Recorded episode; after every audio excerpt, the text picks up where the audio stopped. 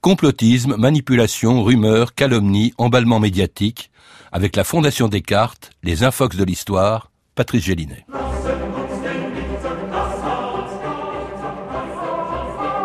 22 décembre 1989, le faux charnier de Timisoara. Et nous recevons à l'instant les premières images du charnier qui a été découvert justement après ces manifestations. On fait état de 4630 corps qui auraient été retrouvés dans une fosse commune. 4630 corps. Les images du charnier de Timisoara, nord-ouest du pays, à une cinquantaine de kilomètres de la frontière hongroise. 4630 personnes sont mortes, ont été torturées et ont été ensuite ensevelies, euh, recouvertes de terre par des bulldozers euh, de la police politique de la Chekorita. En décembre 1989, en voyant sur leurs écrans ou à la une de leurs journaux les images du charnier de Timisoara, presque personne, pendant des semaines, n'a douté de leur authenticité, ni du nombre ahurissant de morts. 4630, victimes, disait-on, de la police politique du dernier dictateur des pays d'Europe de l'Est. Après la chute du mur de Berlin en novembre et celle des régimes communistes de Pologne, de Hongrie et de Tchécoslovaquie, sans que le sang coule, pendant l'été et l'automne 89, en Roumanie, Nicolas Ceausescu était le seul à s'accrocher encore au pouvoir. En ce mois de décembre, pour faire une révolution qui n'était en réalité qu'un coup d'État et justifier l'exécution de Ceausescu et de sa femme le jour de Noël, à l'issue d'une parodie de procès, il fallait donc que le sang coule. Tout était bon, y compris les informations les plus ahurissantes. Né au fin fond des forêts du comte Dracula en Transylvanie, une rumeur terrible a jusqu'à hier terrorisé les familles. Ceausescu, atteint de leucémie, aurait eu besoin de changer son sang tous les mois. Des corps de jeunes gens, vidés de leur sang, auraient été découverts dans la forêt des Carpates. Ceausescu vampire, comment y croire? Et pourtant, la rumeur avait annoncé les charniers. On les a trouvés à Timisoara. Et ce ne sont pas les derniers. Max Emo, bonjour. Bonjour. Alors en matière de désinformation, on a rarement fait mieux que les médias pendant la révolution roumaine de 1989. Vous étiez à l'époque journaliste à Libération, un des premiers journalistes occidentaux à arriver à Timisoara cinq jours après le début des événements qui ont entraîné la chute de Ceausescu. Vous étiez bloqué à la frontière yougoslave, comme tous les journalistes occidentaux qui étaient empêchés d'entrer en Roumanie. C'est d'ailleurs peut-être une des raisons pour laquelle, faute d'informations fiables, les radios et les télévisions et la presse en France ont écrit ou dit n'importe quoi sur ces événements et sur Ceausescu comparé à Dracula, on vient de l'entendre, est responsable des soi-disant 4630 morts de Timisoara. Mais il y a peut-être une autre raison, c'est que ce que disaient euh, de Ceausescu les médias français, l'opinion était prête à entendre tout. La réputation de Ceausescu était détestable. Vous m'avez rappelé ces mots de l'historien Marc Bloch en 1921. Une fausse nouvelle naît toujours des représentations collectives qui préexistent à sa naissance parce que les imaginations sont déjà préparées. Et c'est vrai que qu'avant même la révolution roumaine, pour l'opinion, Ceausescu était déjà un monstre. Euh, Ceausescu était un monstre, et en plus il l'était vraiment. C'était pas simplement une image de l'opinion. Alors ce qui était euh, d'ailleurs assez fascinant, c'est que ça avait basculé, c'est-à-dire en 1968, 20 ans plus tôt, Ceausescu, bah, c'était l'enfant terrible du camp socialiste, c'était le pays qui, au nom d'un nationalisme assez sourcilleux, avait refusé de participer à l'invasion de la Tchécoslovaquie. De Gaulle avait été à, en mai 68. En mai 68. euh, Nixon un an plus tard. Euh, la Roumanie avait même eu la clause de la nation la plus favorisée côté américain. Voilà. Mais effectivement, le régime avait commencé à basculer dans les années 73, 74, 75. Ceausescu était fasciné par la Corée du Nord et le régime était devenu une dictature de pire en pire. Euh, L'idée était de ne pas avoir de dette. La Roumanie exportait tous ses produits agricoles. Il y avait quasiment rien dans les magasins. Les Roumains vivaient dans ce qu'ils appelaient la, les trois F. Mmh. Euh, fric, foam, africa. Le froid, la faim et la peur. Frica en roumain. Et euh, dans ce contexte, personne ne pouvait imaginer en France, mais aussi ailleurs dans le monde, que l'effondrement du régime pourrait être quelque chose de pacifique. Mmh. Alors à l'époque, il y avait déjà eu la Pologne, il y avait déjà eu la Hongrie, le rideau de fer était tombé, euh, il y avait la Tchécoslovaquie. Euh, une semaine plus tôt, il y avait un, une révolution de palais à Sofia qui avait débarqué le, le, le dictateur Todor Zhivkov. Voilà, la Roumanie était l'avant-dernière, il y avait aussi l'Albanie il y avait cette idée que ça ne pourrait être que quelque chose d'apocalyptique. Il n'était pas question pour euh, Ceausescu de faire comme les autres pays de l'Est, comme ses voisins. Lui, en revanche, comptait absolument rester ferme, rester au pouvoir, rester fermement au pouvoir. Bah, disons, ses voisins, euh, ils n'avaient pas vraiment choisi. Ils ont, ils ont été euh, hmm. poussés par des ou par des coups d'État ou, ou, par des mouvements populaires. disons, la seule énigme qu'on peut avoir sur la Roumanie à propos de la révolution roumaine, c'est pour qui était euh, effectivement en grande partie un coup d'État.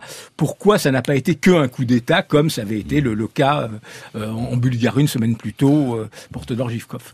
En tout cas, c'est dans ce contexte que se déclenche la révolution roumaine le 16 décembre à Timisoara, dans la partie hongroise de la Roumanie, l'ancienne Transylvanie hongroise, à la suite de l'arrestation d'un pasteur protestant, Laszlo Tokes, une émeute réprimée violemment par l'armée roumaine Guillaume Durand sur la 5, le 19 décembre 1989. Bonsoir, nous en sommes maintenant certains, il se passe des choses très graves, vraiment très graves en Roumanie. Même le ministre soviétique des Affaires étrangères, Edouard Shevardnadze, confirme que la répression du week-end autour de la ville de Timisoara a été sanglante. D'ailleurs, ce matin, des coups de feu ont encore été tirés dans cette région de Roumanie. Au plan national, l'agence TASS, je vous donne de multiples détails car nous manquons d'images, évoque ce soir la tension inhabituelle, je cite, qui règne dans la capitale Bucarest. Personne ne peut montrer ce soir encore ce qu'il s'est passé dimanche dans la quatrième ville du pays. Les témoignages, eux, sont effrayants. On n'en est plus à se demander s'il y a eu 20 ou 50 morts, mais bien s'ils sont plutôt 400 que 350. Nos confrères de la radio hongroise ont recueilli des dizaines de témoignages. Et c'était la chaîne de télévision La 5, le 19 décembre 89, le début aussi en France d'un emballement euh, médiatique au cours duquel les chaînes de télévision se sont livrées à une véritable concurrence et à celui qui annonçait le plus de morts. Ça, ça a beaucoup compté aussi, d'autant plus qu'elles n'avaient pratiquement aucun renseignement, je l'ai dit, c'était votre cas d'ailleurs, les journalistes étaient interdits d'accès et au fond ne se fiaient qu'à ce que disaient les agences, euh, l'agence TASS, agence on vient de l'entendre, parce que les soviétiques étaient très hostiles, Gorbatchev était très hostile à, à Ceausescu, euh, ou encore les témoignages recueillis à la frontière. Absolument. Euh, alors, bon, il faut quand même rappeler une chose d'abord, il y a eu des morts à Timișoara. Il y a eu euh, plus de 120 morts, hmm. ce qui est quand même énorme. Ça a été la seule, la révolution romaine était la seule révolution sanglante de 89. Ensuite, effectivement, ce blackout nourrissait toutes les rumeurs. Alors, les choses venaient comment? Il y avait euh, à Timișoara beaucoup de Hongrois euh, de souche, d'Hongrois de Roumanie. Alors ils arrivaient parfois par téléphone à voir leur famille et ainsi le chiffre dont on a parlé de 4630 morts Tout à était donné en direct à la télévision hongroise par un Hongrois de Roumanie qui appelait et qui disait le tenir du chef de l'hôpital de, de, de Timișoara. Les agences des pays de l'Est qui effectivement étaient hostiles à euh, Ceausescu. Euh, les Hongrois notamment, qui, étaient, qui, voulaient récupérer la Transylvanie. voilà, les Russes, les Yougoslaves contribuaient à alimenter cette espèce de machine à, à, fantasme en donnant des bilans les uns plus terribles que les autres. Au début, on parlait de centaines, ensuite rapidement, donc on en arrivait à 4000, voire 5000. Donc il y avait la télévision hongroise, 70 000 morts. À un moment, absolument. Alors donc c'était c'était incontrôlable. Alors Ceausescu à ce moment-là est en Iran euh, où il est en visite officielle. Il rentre précipitamment euh, et le 22, le 21 décembre, pardon, il organise euh, en sa faveur une manifestation. On rameute de, de pratiquement tout le pays dans des cars, dans des camions euh, les ouvriers euh, roumains. Et euh, il s'adresse donc ce jour-là à, à 12h30, il s'adresse à une foule assez importante qui est devant lui avant d'être interrompu huit minutes après son intervention. Je veux aussi remercier les organisateurs de ce grand événement populaire à Bucarest, le considérant comme un quoi? Non, non, attendez. Allô Allô et c'était le 21 décembre 1989, euh, Ceausescu interrompu par une espèce de manifestation. On n'a pas très bien su ce qui se passait. Au début, il est applaudi, puis brusquement, euh, tout le monde s'en va. C'était une manifestation organisée par le parti. Mais au fond de la manifestation, au fond de la place, de la grande place devant le comité central, il y avait des gens qui étaient venus, mais il y avait déjà ce qu'on savait de Timișoara, à Bucarest, hein, les, les, les, nouvelles couraient vite. Il y avait déjà euh, ce qui s'était passé dans tous les autres pays de l'Est. Donc un certain nombre de gens, à ce moment-là, euh, ont, lancé les slogans qui ont été repris par la foule et ça s'est embrasé. Ça, c'est peut-être l'aspect le plus authentiquement révolution de cette révolution roumaine et c'est pas souvent que l'on peut, comme vous venez de le montrer, entendre en direct un dictateur qui bascule. Alors, ce qui se passe, c'est que la télévision coupe immédiatement euh, ce qui, la, la, la retransmission qu'elle faisait en direct. Il se précipite à l'intérieur du comité central. Le lendemain, il réunit le comité central et il demande à son entourage de réagir. Or, pas du tout. À ce moment-là, tout le monde le lâche. Est-ce que, et on l'a souvent dit, est-ce qu'on peut dire que cette révolution était un coup d'État préparé par d'anciens, par, par, par des communistes, par des gens de l'entourage de Ceausescu, euh, qui voulaient tout simplement le renverser? Oui, bien sûr. Mais D'abord, beaucoup de révolutions sont aussi des coups d'État, à commencer par la révolution d'octobre 1917 en Russie. Dans ce cas précis, les acteurs de cette révolution, on les connaissait depuis déjà des mois, voire deux ans, trois ans. Il y avait Ion Iliescu, qui va succéder à Ceausescu. Qui va succéder à Ceausescu, qui avait été d'ailleurs un, euh, qui avait été formé en Union soviétique, qui avait été même un condisciple de, de, de Gorbatchev, dont depuis euh, des, des, années on disait oui, euh, voilà, c'est l'homme de Gorbatchev, c'est un jour celui qui, qui remplacera Ceausescu. Il y avait Silviu Brucan, qui a été peut-être le cerveau de cette révolution. Et c'est intéressant parce que c'est le seul cas dans les révolutions de l'Europe de l'Est de 89 d'un homme qui a été d'abord un de ceux qui ont installé les communistes au pouvoir. Il était tout jeune à l'époque, il était rédacteur en chef de journal du parti, c'était un type très dur. Ensuite, il était ambassadeur à l'ONU à Washington, donc c'était quelqu'un de, de, très important, qui avait des puissants réseaux, et qui a été celui qui a conçu, disons, en bonne partie cette opération. Alors ils font partie de ceux qui suggèrent, qui demandent à Ceausescu de s'en aller plutôt que d'essayer de résister, ce que fait Ceausescu donc le 22 euh, décembre. Un hélicoptère vient le chercher en haut du palais présidentiel, on ne sait pas très bien où il va, on parle de la Chine, la Libye, etc.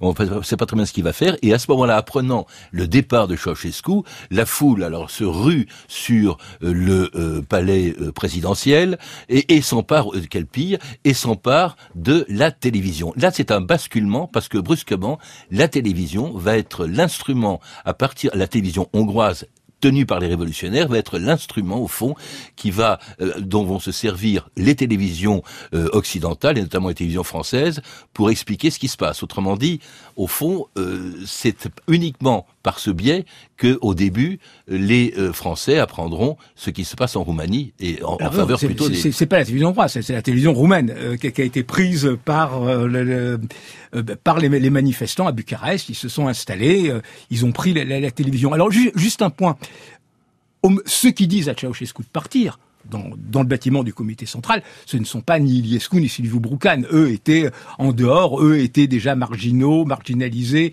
euh, punis et tout. Ce sont les proches de Ceausescu, avec qui, justement, les cerveaux de l'opération Brucan, Iliescu et autres étaient en contact, qui convainquent Ceausescu de partir. Alors, effectivement, la prise de la télévision a été fondamentale. Parce que ce qui arrive là-bas, c'est un grand acteur, Ion Karamitru, et un, un poète dissident, Mircea Dinescu, il rentre dans la télévision sans coup férir, elle était à peine gardée, il s'installe et commence. Mmh.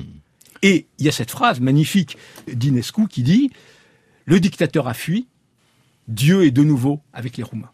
Et commence cette espèce de gigantesque happening qui a duré bah, quasiment ininterrompu pendant quasiment 15 jours retransmis donc par la télévision roumaine, je dis hongroise tout à l'heure, entre les mains de, des révolutionnaires qui vont fournir donc à la télévision euh, occidentale donc euh, les euh, informations nécessaires lorsque elles reçoivent le 22 décembre les images du charnier de Timisoara.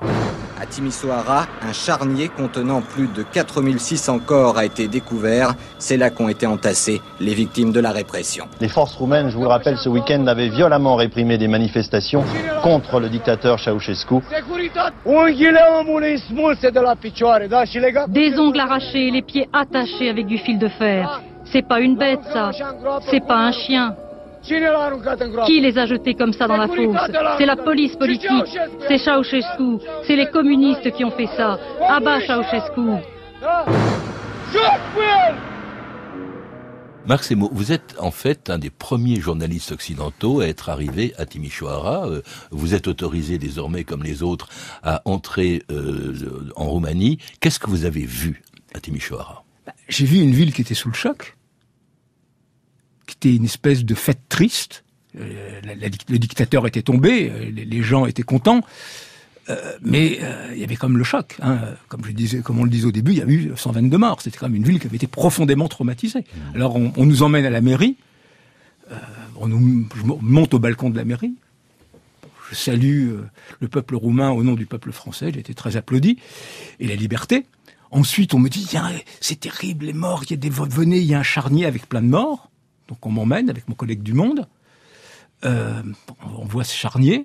Bon, bah, il y avait une vingtaine de corps, mais pas très frais. Hein, en plus recousu, il y avait cette image qui a fait le tour du monde de la mère avec l'enfant euh, mort. Hmm.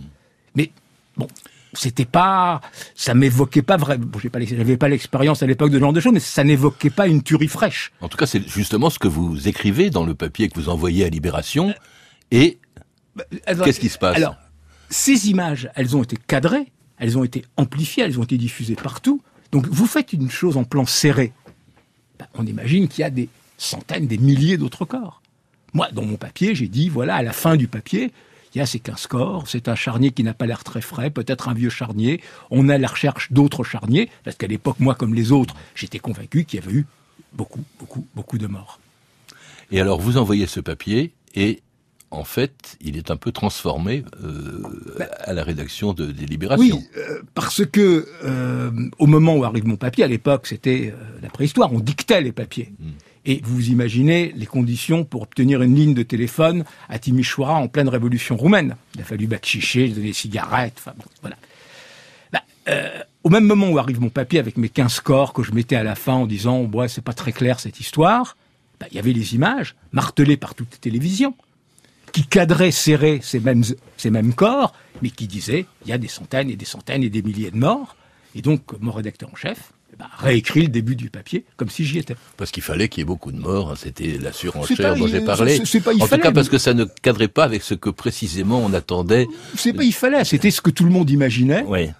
Il y avait la force quand même de toutes les télévisions mondiales qui disaient il y a, il y a des il y a, des centaines de morts. Il y avait l'agence France Presse qui disait euh, qui reprenait le chiffre de 4600 morts. Bon ben voilà. Euh, et en plus, juste sur ce point, les lignes de téléphone après ont été coupées à cause des affrontements à Timișoara.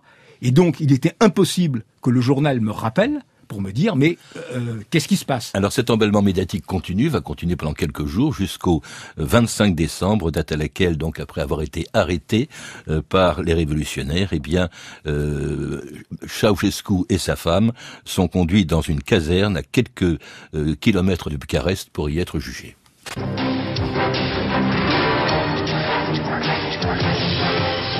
Mesdames, Mesdemoiselles, Messieurs, bonsoir. Depuis quelques secondes, nous avons en direct de Bucarest les premières images du procès du dictateur Ceausescu.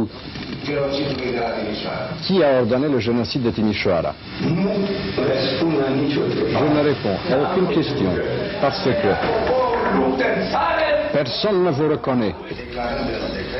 Le tribunal, au nom du peuple, déclare par l'unanimité des voix que les inculpés Ceausescu, Nicolas et Elena sont condamnés à la peine capitale pour génocide. Ne nous attachez pas. Nous n'avons plus de pouvoir maintenant.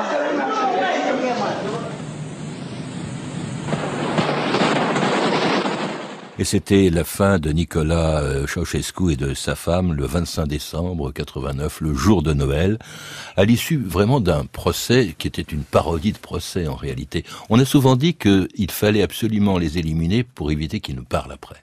Oui, c'est les, visions complotistes traditionnelles. Euh, disons, euh, une des raisons, la raison que aussi bien Yoni Iliescu que Sylvie Broucan dont on parlait tout à l'heure, donc ces hommes qui ont été le nouveau pouvoir, euh, et Petré Roman, euh, le, jeune premier ministre, disait bon, ben, euh, il fallait non seulement les exécuter, mais que tout le monde voit les corps pour faire cesser la résistance. ce qu'il faut voir, c'est que tout le pays est en plein chaos. Il y avait des combats partout, plus personne ne savait qui tirait sur qui. Il y avait les partisans de Ceausescu, les derniers fanatiques. Bah, le seul moyen de, de les faire s'arrêter, c'est de montrer que Ceausescu est mort, que Ceausescu ne reviendrait plus, et que voilà, la, page était tournée. Alors effectivement, le fait qu'il ne puisse pas parler, c'était un avantage annexe. Mais je pense que ça a été quelque chose dans l'urgence, parce que même s'il y a eu, effectivement, ça n'a rien eu de spontané cette révolution roumaine, il y a eu quand même une grande, grande partie très, très typiquement roumaine d'improvisation. Et je pense que ça, euh, s'en faisait un peu partie, euh, dans la mesure où, bon, voilà, qu'est-ce qu'on fait euh, dans ce moment Ce qu'il faut voir, c'est qu'il y a eu mille morts, quand même, dans la révolution roumaine. Reconnus par, le, par justement ceux qui ont succédé à Ceausescu. Absolument, il y a eu mille morts où personne ne sait d'ailleurs qui les a tués et comment ils sont morts. C'était un chaos indescriptible. Mais c'était aussi une parodie, un fait de, l'information. Ça n'a pas été un moment glorieux pour l'information ah Est-ce qu'on peut parler d'un complot, d'un emballement médiatique, euh, d'une rumeur, euh, de la façon dont ont traité, traité ces événements sur, le, sur les télévisions françaises, à la radio et à la télévision? Ça a été un évident emballement médiatique. On le disait au début, parce qu'il y avait ce besoin d'imaginer, on ne pouvait pas imaginer que ça ne serait pas sanglant. Il y avait aussi l'absence d'expérience. C'est-à-dire, ensuite, il y a eu les guerres en Yougoslavie il y a eu beaucoup de choses. Donc on savait, euh, on a appris euh, qu'un charnier, c'est compliqué à trouver, c'est compliqué à, ouvrir, ça prend du temps. Euh, voilà. Là, le simple fait que on trouve 4632 morts, 32, c'était le chiffre même qui, a été, qui avait été donné à un moment, euh, dans un charnier ouvert trois heures plus tôt, c'est totalement invraisemblable, c'est impossible. Un charnier dont on a, dont on a appris qu'en fait il s'agissait de corps de gens qui ont été extraits les, de la Les images qu'on a vues, c'était, oui, effectivement, des corps extraits de la mort. des gens qui, étaient morts de maladie. Euh, oui, qui, avaient été autopsiés et qui étaient morts euh, dans les semaines précédentes. Mais donc, si vous voulez, toutes les choses les plus invraisemblables à l'époque bah, paraissaient plausibles. Mais c'était les premières images de guerre en Europe. On n'avait pas vu des chars tirant en Europe depuis Budapest 56. Merci Maximo. C'était les Infox de l'Histoire en partenariat avec la Fondation Descartes à la technique Philippe Mercher, documentation et archives sonores Arthur Barbaresi, une réalisation de Rafik Zénine.